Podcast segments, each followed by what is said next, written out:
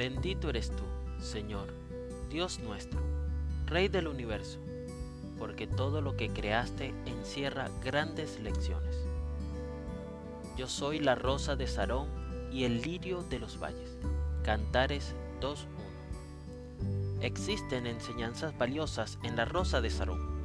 Una de ellas es que su semilla es semejante a la arena del mar, lo cual es muy singular, dado que a esta flor es capaz de reproducirse en el desierto, por lo que sus semillas pueden confundirse con la arena. Las semillas pueden sobrevivir durante décadas en el desierto, y al tener su primer contacto con el agua brotan y llenan de alegría y belleza el lugar. Mientras investigaba sobre esta flor, vi que es considerada, aunque no ha sido declarada oficialmente, la flor nacional de Corea del Sur.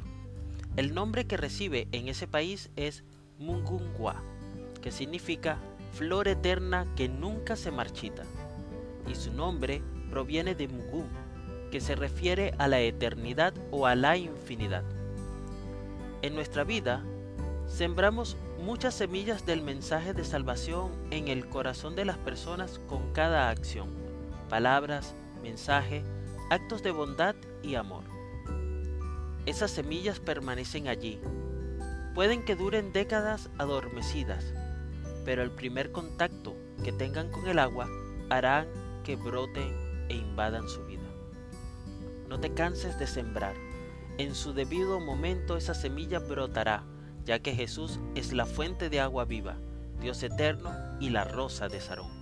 Que el Eterno te bendiga y te preserve, que el Eterno ilumine su rostro hacia ti y te otorgue gracia, que el Eterno eleve su rostro hacia ti y ponga paz en ti.